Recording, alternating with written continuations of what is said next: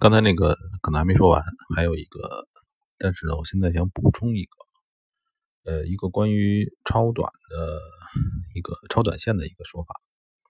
刚才有个朋友问我关于超短线的线的事情，嗯，其实是这样啊，超短线，嗯，有一层理解，你要这么理解啊，就是说你把一个单拿的时间越长。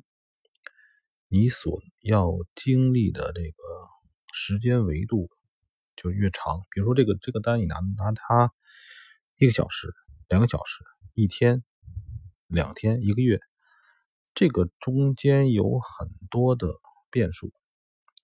当你拿的单的时间越长，你其实要考虑的东西越复杂、越难、越复杂、越复杂，不是。可能不是难，就是复杂。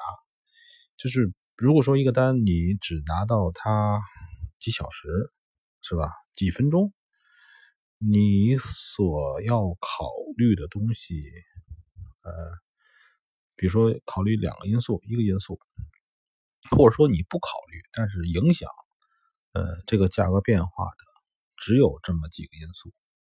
然后你拿的时间越长，那它所牵。牵连的东西会越多，对吧？所能牵连的东西越多，这就是我认为这个 短线和长线超短的不同。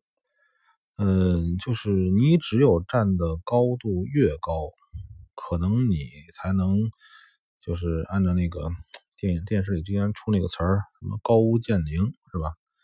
就是你才能够涵盖的东西越多。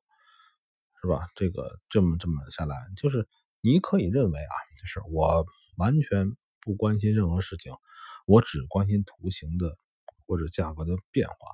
但是事实上啊，这个这个东西肯定是时间越长，时间跨度越大，里边涉及的东西越多。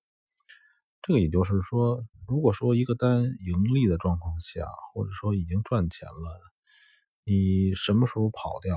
就是，哪怕以后会赚的更多，但是此时此刻你跑掉，你走掉，你盈利了，你出来了，百分之百是错，百分之百是对的，百分之百没错。